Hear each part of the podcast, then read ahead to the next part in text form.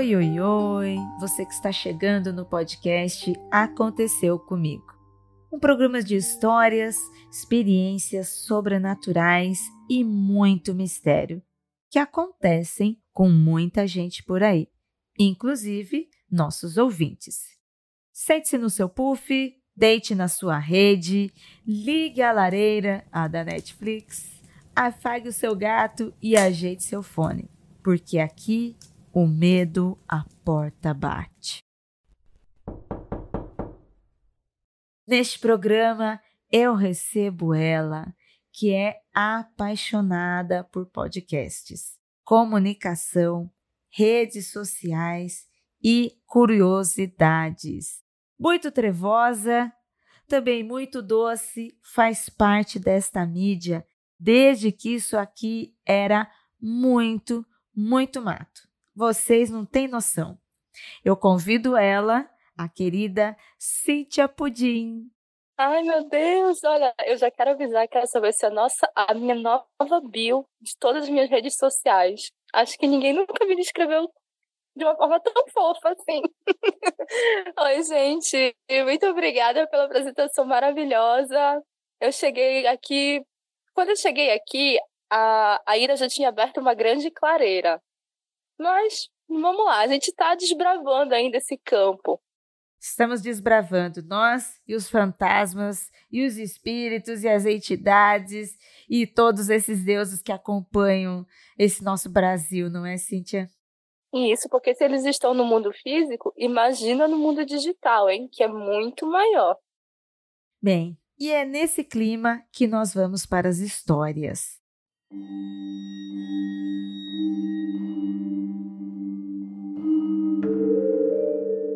Vamos começar com Yokai na janela.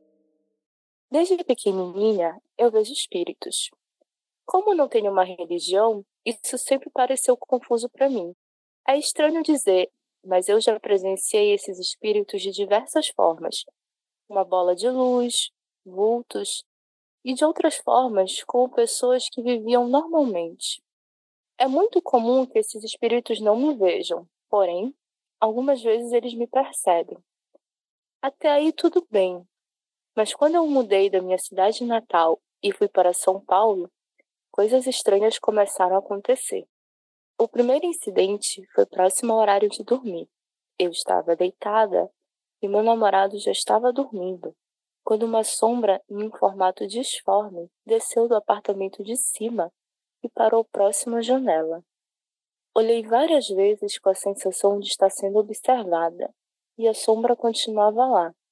Por fim, quando amanheceu, cansaço me venceu e adormeci. Com o passar dos dias, às vezes eu percebi aquela sombra no ambiente. Como foi ficando mais comum, por mais que me causasse ansiedade, passei a dormir mais cedo, mesmo vendo aquela sombra entre o teto e a janela. Até que um dia, quando estava meio dormindo, meio acordada, abri o olho e vi uma forma que parecia feita de fumaça, como se estivesse sugando minha energia. Obviamente eu gritei e me escondi embaixo das cobertas. Como meu namorado estava do meu lado, ele acordou e me acalmou. Não bastasse isso, ainda teve mais episódios. Certa vez, a forma se materializou e me assustou horrores. Ela era um ser que parecia meio mitológico, com a pele azul, cicatrizes como se a pele tivesse sido queimada ponto a ponto até formar desenhos. Também tinha chifres na testa e na boca.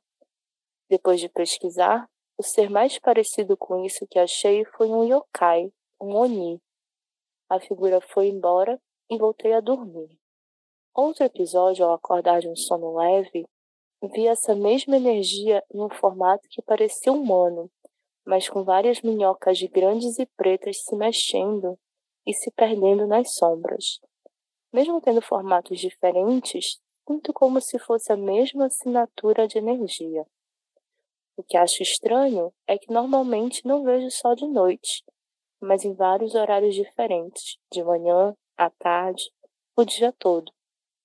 Me pergunto se estou vendo, tendo um pesadelo ou alucinando. Ainda assim, continuo morando no apartamento. Então, me desejem sorte.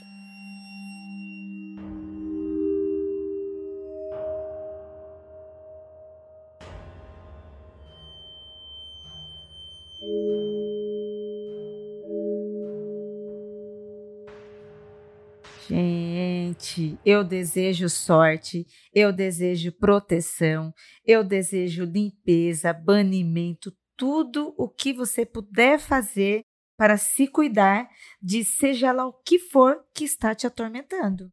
Porque é muito tormento. Eu sou cagona, né? Acho que eu já falei isso. Por muito menos eu já teria ido embora. Gente, eu não ia conseguir. É por isso que eu desejo sorte um apartamento limpinho. Nossa, é muita pressão e opressão, né? Seja lá o que for que estava ali, né? É, e parecia que estava ali para estar tá assustando mesmo, provocando. É, e será que é a mesma, a mesma coisa o tempo todo que muda de forma? Parece que sim, não é? Pois é, é ela sentiu, é, ela, a ouvinta. A ouvinta. como a pessoa que não falou seu nome, então eu acabo falando de ela, né? Pois bem, ela viu duas, ela falou que era a mesma energia, ela sentiu a mesma energia. E é interessante que no início ela fala que desde pequenininha ela vê espírito, vê esse tipo de coisa. E ela não tem religião, então ela não está falando baseada em nada que passaram para ela, né? Sim. Então ela tava via desde criança, não sabia o que que era, e quando procurou, achou que uma das formas que ela viu parecia um yokai. Eu queria falar sobre isso, é bem interessante sobre isso. O yokai, eles são criaturas mágicas, criaturas místicas japonesas. Essas criaturas, elas não são é, nem bem nem mal, né? São entidades existentes no Japão. E o Oni, que é mais ou menos a imagem que ela viu, é uma variação do yokai. O Oni, ele tem uma forma em que a gente do Ocidente vê essa forma como uma forma diabólica, né? Que é o rosto grande, opressivo, com vários chifres, né? Mas não quer dizer que seja o nosso demônio, né? Ele tem uma forma demoníaca, demoníaca, mas ele não é o nosso diabo, né? O diabo cristão, por assim dizer. É, e o que eu achei interessante, eu expliquei isso eu participei uma vez de um podcast de cultura japonesa e eu gravei com umas pessoas com decassegues que estão morando lá no Japão. E uma dessas pessoas é, era médium. E essa pessoa falou que lá no Japão ela sentia como se o véu fosse até mais aberto. Ela tinha muitas experiências. E ela falava que é muito comum mesmo os relatos dos yokais lá no Japão. Mas é a primeira vez que eu vejo um relato sobre isso aqui no Brasil e de uma pessoa que pelo menos não falou, né, que é descendente de japonês e pelo que falou, não nem sabia o que era, apenas pesquisou na internet e viu essa imagem. Então eu queria deixar aqui que eu achei bem curioso sobre isso. Eu eu acho que eu ficaria com medo, mas depois que ela falou sobre ser um yokai, que foi o que ela viu, eu achei interessante também, Cíntia. Me chamou bastante atenção ela ter usado elementos da mitologia japonesa. Ela não ter dito que ela é descendente, que ela conhecia ou algo assim, mas ela realmente ter se referido ao yokai e é Oni. Eu acho que eu falei Oni, desculpa se eu falei errado, eu não conhecia. Mas eu acho interessante, eu não conheço tanto, mas será que ela ouviu falar em algum lugar? Será que ela puxou para ela? Será que ela assistiu o grito, chamado e tá imaginando essas coisas? Será que tem tantas perguntas para fazer? Eu queria muito conhecer esse ouvinte ou essa ouvinta para fazer essas perguntas, por favor, se você estiver ouvindo esse episódio, depois me procure nas redes sociais, eu tenho uma pá de perguntas para te fazer sobre essas coisas. Agora queremos saber mais, né? Queremos saber mais. Olha, é bem comum mesmo as pessoas enviarem relatos e a gente quer saber mais. Nossa, sim! É, mais informações ajuda. Eu acho que eu teria ficado com muito medo na no momento em que ela viu que nem essa forma humana cheia de minhocas grandes se mexendo, sabe? É, porque dá uma sensação de asqueroso, né? De bichos, sabe, minhoquinhas pretas, né, como ela disse, se movendo para lá e para cá, dá uma sensação meio esquisita. Mesmo que, assim, sendo algo espiritual ou não, mesmo que só mesmo que fosse uma impressão dela, mas eu não acredito que seja impressão dela, porque ela viu várias coisas e foi perturbada várias vezes. Mas achei essa essa visão muito assustadora. Voltamos. Ué, deu uma travada, voltamos. Voltamos. O, foi o, o Zoom, foi o Zoom. Ele caiu aqui para mim também. Estranhamente foi na hora que meu gato apareceu aqui. Gatos são agentes do caos mesmo. Não tem jeito. Chegou aqui e caiu tudo. Ele que está editando e o ouvinte que está ouvindo agora. Nessas gravações tem acontecido, aconteceu comigo ao vivo, hein? Não é a primeira vez, hein, Cítia? Nossa, quase toda vez que eu gravo os meus episódios de terror, acontecem coisas bizarras. Eu parei de contar nas redes sociais, olha, vai ter episódio de terror porque acontece alguma coisa. É impressionante, parece que Exatamente. atrai. Exatamente. Eu não sei se os espíritos, se as entidades, se eles ficam alvoroçados, né, se eles querem participar, mas tem acontecido também, hein? E você, ouvinte, você que está ouvindo, está acontecendo com você aí também? aconteceu conosco. Ao vivaço. Agora, Cíntia, deixa eu, ó, deixa eu perguntar para você. Eu, eu mais ou menos eu sei sua resposta, mas eu quero ouvir. Já não bastava a pessoa ter passado por todo esse terror e perseguição? Ela continua morando no mesmo apartamento. Cíntia, o que você diria para esta pessoa? Nossa, eu, sabe, eu não ia conseguir. Primeiro que, como eu já falei, sou cagona. Qualquer coisa eu já saio correndo. Eu amo coisas de terror, mas longe de mim. Um livro, um filme, beleza. Um fantasma perto de mim, não. Por favor. De verdade, não, né? De verdade, eu quero bem longe. Eu não ia conseguir. Eu ia chamar primeiro esse corretor. Olha, é o seguinte, eu aluguei esse apartamento aqui para uma, para duas pessoas, sei lá. Eu não sabia que vinha com fantasma junto, sabe? Ele não tá nem pagando aluguel, não tá dando. Desculpa, não vai rolar. Achei muito interessante. Eu pensei, nossa, eu já ia estar tá chamando o pastor, o padre, o pai de santo, e você não. Chama o corretor. Vou reclamar com quem me alugou o apartamento com fantasmas. Corretor, vem aqui. Poxa, Ah, pô, não me avisaram que vinha com hóspede, não é? Poxa vida. Que você quer Airbnb, por acaso? Poxa vida. Nossa, boa, boa. É, mas eu ia ficar com medo. Assim, que como eu sou uma pessoa ansiosa e cagona, eu já começo a imaginar as coisas antes delas começarem a acontecer, né? Então, não ia dar para mim. Eu, eu, vejo nesses relatos, ah, o cansaço me venceu, de manhã eu dormi. Não ia ter disso comigo. Eu ia sair do lugar, eu ia procurar minha mãe. Muito bem, você ia procurar a proteção certa, chamar o corretor que alugou, chamar a mãe para te ajudar.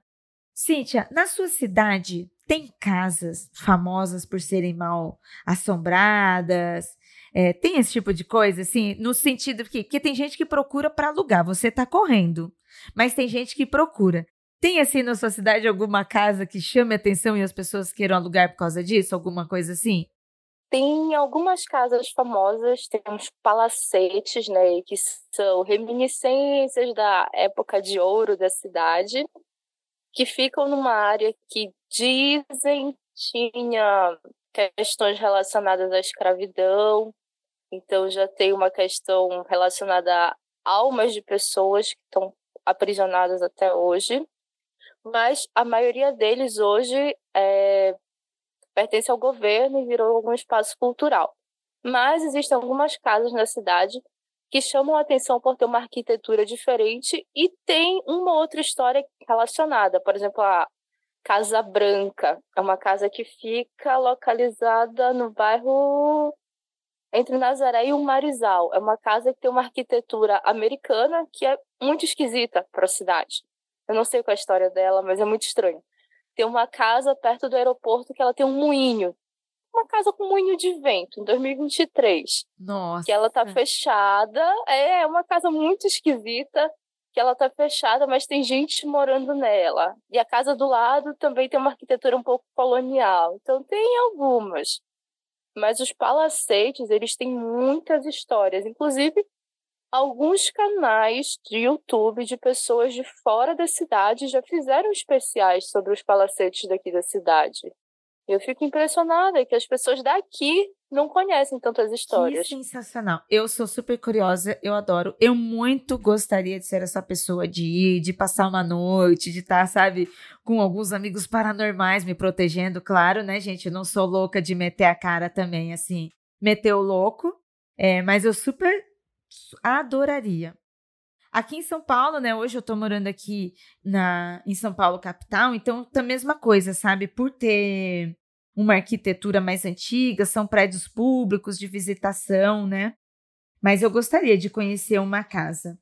E acredito piamente sobre os espíritos de pessoas que foram mortas aqui no Brasil de genocídio, genocídio indígena, de pessoas negras, porque, porra, eu, eu seria essa pessoa também, gente. Foi muito sofrimento, muita dor, né? E ainda respinga hoje em dia, né? A gente não não superou isso, a gente não consertou isso, não resolveu, então a gente está vivendo essas impressões na sociedade. Então você imagina, você passar por um lugar, às vezes eu imagino algumas cidades de Minas Gerais, assim, cidades portuárias, né, onde receberam os navios que traziam pessoas. Eu tenho pavor porque olha assim, é, e não é nem por esses espíritos, sabe? Por esses espíritos, por essas pessoas, né, que, que foram, foi só sofrimento, mas o ódio que elas viveram ali, né? Então, pô, imagina a região portuária, sabe? Como que não deve ser? É assustador, assustador. Pois é, aqui e aqui existe um lugar muito interessante, interessante chamado Igarapé das Almas. Então, preto tiras. O nome já diz tudo, né? É uma parte antiga da cidade que está ligada ao movimento da cabanagem, o movimento de guerra que teve de resistência. E existe, existem duas histórias. Ele é chamado de Igarapé das Armas e Igarapé das Almas, por conta de guerras que houveram lá. É uma história muito curiosa, muito longa, que eu não conheço toda, mas o dia que tiver um mundo freak, uma freak trip parar, eu prometo que eu vou saber a história de cabo a rabo para contar aqui para vocês. Não, que é bem interessante. Sonho ir para o Pará, porque tem muita história. É muita história. Nossa, assim, sim. É, é muito OVNI. Eles tem desceram colares. exatamente colares, mano. O sonho, o sonho, colares é o sonho. Ir lá e fazer tudo isso. Gente, olha, eu já fui, tem que ter, hein? Nossa, tem que ter, gente. Ai, a Grande Rota, por favor, escute esse podcast. favor, Grande Rota, vamos lá. Nunca pedi nada para vocês. E eu também estava pensando aqui, a, né? A gente fala do genocídio, né? Fala da, das pessoas que morreram, né? Pessoas indígenas, pessoas pretas por, por liberdade. Mas eu imagino também que, além de dor e sofrimento, eu acho que principalmente pessoas médiums devem sentir também muita vibe do, de luta, sabe, de guerra, de, de pessoas que estavam ali tentando sobreviver também. Eu, a gente visitou com a Grande Rota a casa do Antônio Conselheiro, ali no interior de Ceará. E, gente, só de entrar na casa dele, sabe, é, hoje é uma exposição, é um museu a casa dele, então recebe muitas visitações. E a arte e cultura que tem ali dentro é tão inspirador, é tão poderosa, é tão potente, que a gente lá conhecendo e ouvindo tudo, você já sentiu uma presença sabe? E, e, estou falando no sentido cético, não estou falando nem no sentido espiritual. Você já sentia vibes, já sentia, sabe, a presença de luta, a luta do Antônio Conselheiro, tudo o que aconteceu, sabe? E fazendo um comparativo até hoje, fazendo um comparativo até mesmo com o que a gente está vivendo hoje, com o mundo negacionista, com todas as guerras digitais que a gente está tendo, sabe? Então, se se na casa daquela pessoa que aconteceu tudo isso, aquele revolucionário que mexeu, sabe, com muita gente que provocou o Brasil sobre a nossa sociedade, você imagina um médium passando por aquele lugar e sentindo tudo isso. Deve ser uma energia foda, foda. Fiquei até arrepiada só de pensar em nem médium sou, hein? É, foi assim que eu me senti também, foi assim, gente, que, que coisa linda. Quer ouvir a sua história aqui no podcast? Envie seu relato para contato@mundofreak.com.br. e no campo de assunto o título da história. Pode ser anônima, mas se quiser dizer seu nome e a cidade, pedimos por gentileza que escreva que você autoriza o uso e a divulgação.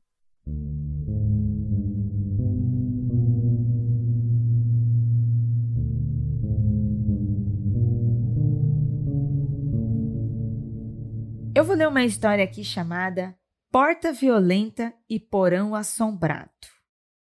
Olá, sou Suzane e tenho 29 anos. Sou de Maceió, Alagoas, mas atualmente moro nos Estados Unidos. Eu e minha irmã mais nova sempre tivemos sensibilidade com o mundo espiritual. E tenho certeza que, se nos aprofundássemos no assunto, poderíamos ser médiums ou algo assim. Mas preferimos não nos envolver porque temos muito medo. Tenho várias histórias, mas vou contar apenas duas. A primeira, que aconteceu quando eu tinha uns 13 anos, e a mais recente, em 2018. Eu e a minha família sempre passávamos vários dias na casa de praia da minha avó, no interior de Alagoas. Era uma casa grande, com quatro andares, e cada andar tinha um quarto. Os primos ficavam em um quarto e as primas em outro, no último andar da casa. Um dia eu estava com minha prima em nosso quarto conversando, quando de repente a porta se abriu sozinha. Eu virei e falei: Ah, cara, fecha a porta! E imediatamente a porta se fechou. Achamos que era apenas coincidência e deixamos para lá. Naquela noite, estávamos eu, minhas irmãs e mais duas primas prontas para dormir. A casa já estava escura e todos os adultos dormindo. A gente estava ali, conversando, quando comentei: Olha só, a porta me obedece. E contei o que houve de tarde. Eis que então decidi fazer o mesmo. Cara, abre a porta! E a porta se abriu. Eu quero só fazer um adendo aqui. É todo o cenário para dar coisa errada. Adulto dormindo, adolescente acordado. Meu Deus do céu. Sala escura, porta que abre e fecha. Nós rimos e testei novamente. Cara, fecha a porta. E a porta fechou. A janela estava fechada e tinha apenas um ventilador no quarto, que não tinha força suficiente para fazer a porta sequer se mexer. Mas, como estávamos nos divertindo, dei o comando mais algumas vezes. E em todas ela me obedeceu, abrindo e fechando. Até que, de repente, a porta se fechou e bateu com muita força. E não parou. Ela abria e batia com força sem parar. Nesse momento, nós ficamos desesperadas e eu comecei a chorar. Depois de chorar e orar muito, conseguimos descer correndo escada abaixo. Meu tio estava assistindo TV na sala. Ele riu da gente e colocou uma pedra grande na porta para ela não fechar mais. Depois disso, tive vários pesadelos bizarros naquela casa. E cheguei a tirar uma foto onde apareceu um vulto branco grande atrás de mim, aparentemente me abraçando. O segundo relato que aconteceu comigo, eu estava grávida de sete meses. Eu, meu marido e minha filha de dois anos na época, nos mudamos para os Estados Unidos. No início, não tínhamos muitas condições e alugamos um porão para morar. Aqui nos Estados Unidos, é comum as pessoas alugarem porões e sótãos para outras pessoas morarem. Assim que nos mudamos, comecei a ver vultos. A qualquer hora do dia e da noite, sozinha ou acompanhada. Eu via vultos que pareciam ter a cor branca naquele porão, onde era pequeno e escuro, e não contei para ninguém, porque achava que se eu ignorasse, iria passar. Um dia, minha irmã foi me visitar e eu disse: Posso contar um segredo? Estou vendo vultos aqui.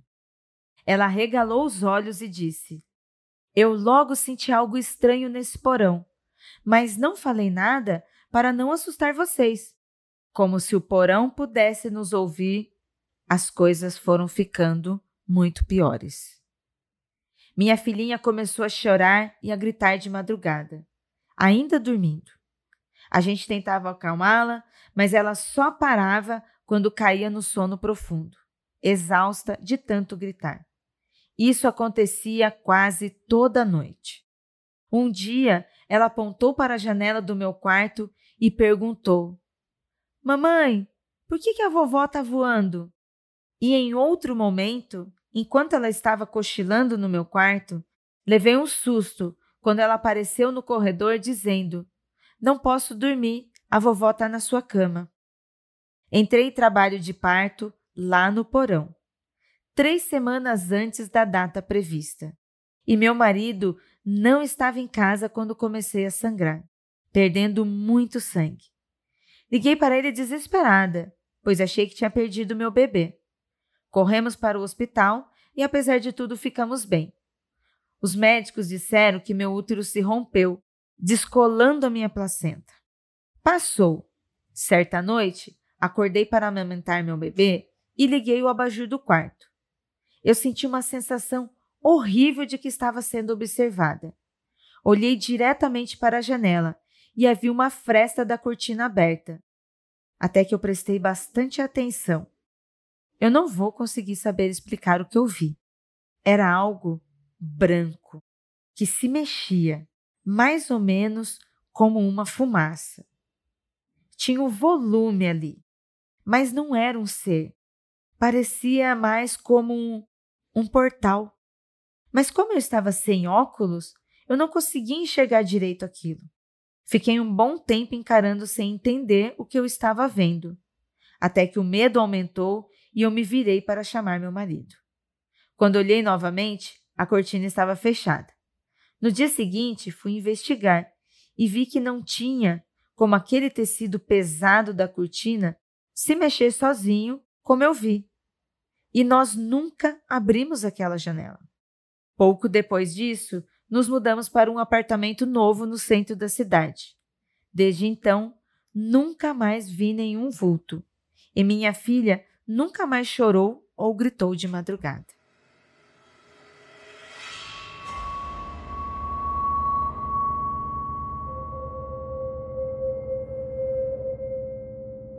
Que pesado e assustador. Uma família, uma família sendo perseguida por esses espíritos. Espíritos, o que, que está acontecendo deste outro lado? Nossa, e ela saiu de Alagoas para os Estados Unidos e continuou vendo coisas. Gente. Pois é, e olha, né, toda a pressão social que a pessoa já vive, né, de sair de Alagoas para ir para os Estados Unidos, para ir viver naquele país, com outra cultura, com outra forma de vida, né, é, morando num porão, para gente isso daqui é muito opressor.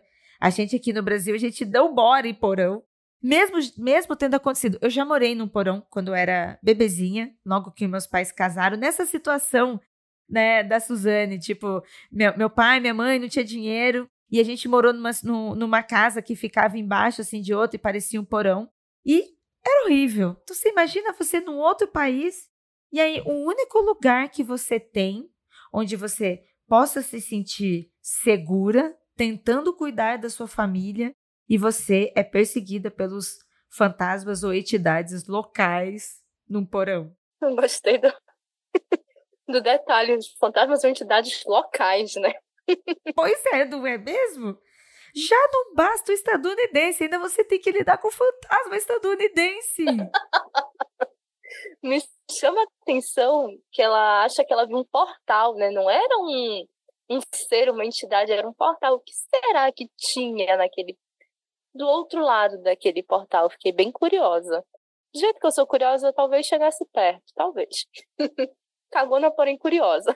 Então, eu acho que no portal é possível de você deixar a curiosidade falar um pouquinho mais alto, porque eu também ficaria bem curiosa. tirando as, os outros vultos e as sensações que ela viu, né? Porque eu imaginei ela numa situação, sabe, Mansão Rio? A Casa Assombrada da Mansão Rio, hum. em que depois que hum. saiu a série a gente ficava tentando achar onde é que estavam os, os, fantasmas ali, mas era uma série, ficção, aí depois passou a ficar divertido. Mas você imagina o terror que não deve ser você viver com isso normalmente. Sinto muito, você médium, você é pessoa que tem sensibilidade e tem que ficar aguentando essas coisas. E repetindo, ficar aguentando os fantasmas, os espíritos que estão apegados nas suas casas e a pessoa não consegue nem ser um imigrante em paz. Nem isso. Já não basta tudo que tem que enfrentar, né? Ainda tem o fantasma, pô.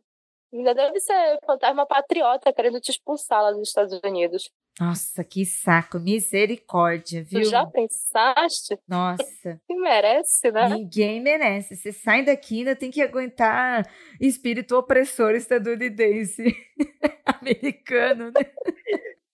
Eu tô rindo, mas é muito sério isso aí, hein? Sim, porque, ó, assim, apesar da, da gente estar rindo, se nós acreditamos, né? Acreditamos aqui, estamos aqui nesse universo, aconteceu comigo, estamos aqui na nossa salinha, então nós estamos botando nossa fé também nos relatos que chegam aqui, né? E se, se eu estou acreditando, não dá para eu ficar escolhendo, ah, nesse acredito não. Então vamos pegar um geralzão disso.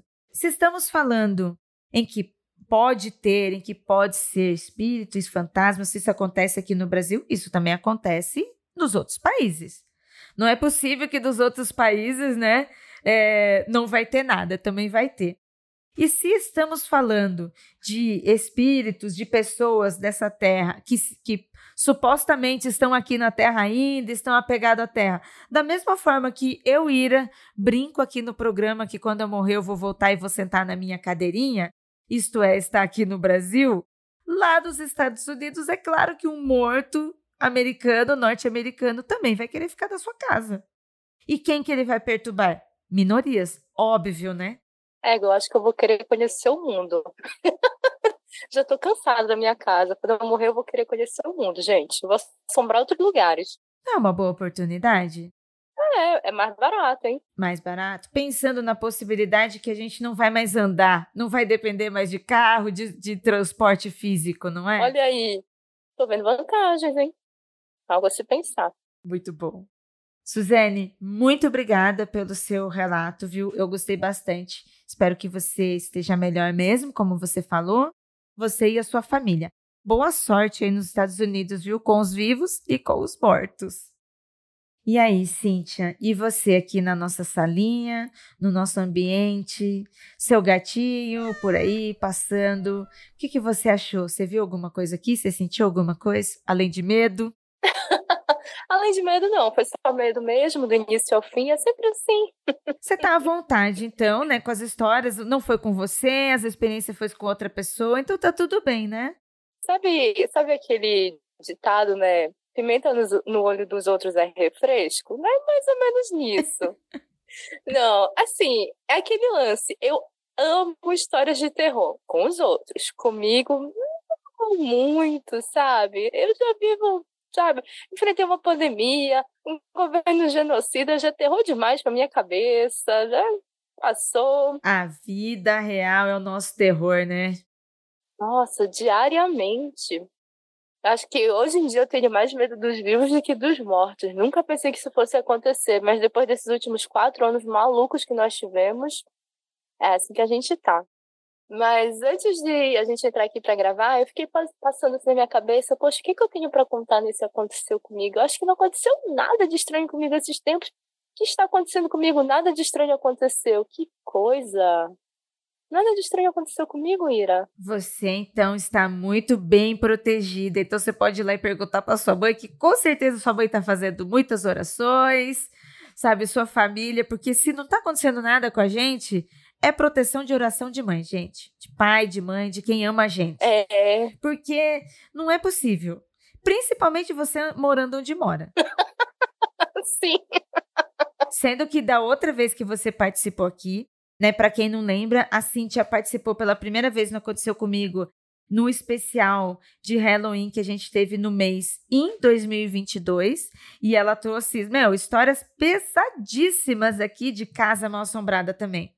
É que vocês já saíram, já tá tudo bem, superaram, né? Superou. Sim. Graças a Deus, graças aos deuses. Nossa, sim. Seu céu tá bem protegida. É, é muita. Ai, meu Deus, fugiu o nome. É muita espada de São Jorge nessa casa, sabe? É muito copo com água e sal atrás da porta. Certíssima. Aqui em casa é a mesma coisa, viu? Olha. Tem que ser assim. Tem que proteger a casa, tem que se proteger, porque senão. Aqui tem muita visagem, minha gente. Não dá pra ficar de bobeira, não. Não dá pra ficar de bobeira, isso é boa. Né? Piscou, passou uma visagem na sua frente que nem um vulto. Nossa! Aqui não tem como. Em Belém tem esses lances ali, como eu falei para vocês. Tem, tem umas regiões aqui que a gente sente que tem uma energia pesada, mas eu moro em uma região bem mais afastada. Na região que eu tô, não tem tantas histórias. Pelo menos eu ainda não descobri, né? Então, mas eu vou procurar.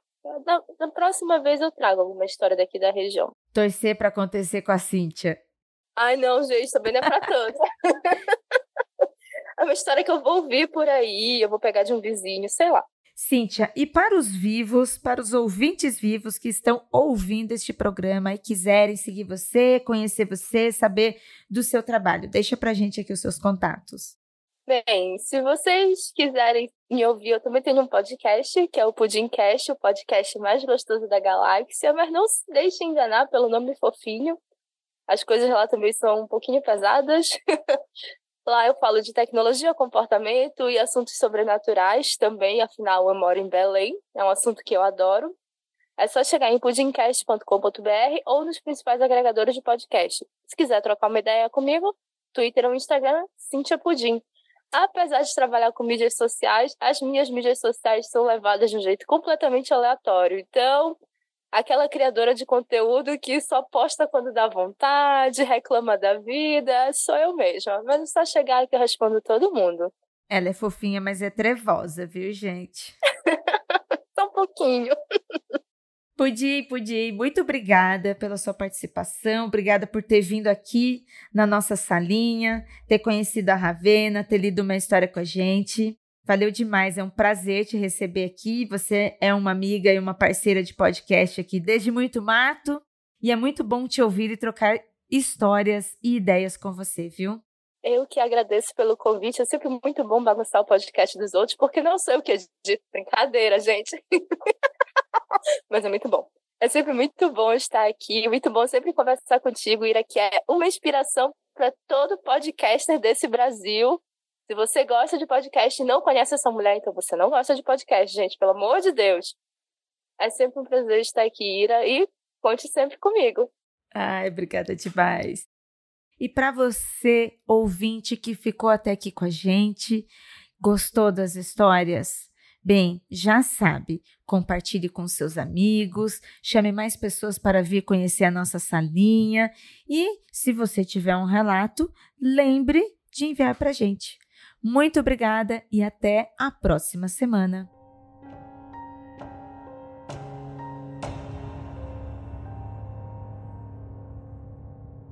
Produziram esse podcast. Jay Carrilho, produção de pauta, Eli Antunes, trilha e edição, Ananda Mida, produção e arte visual de Zé Neto Design.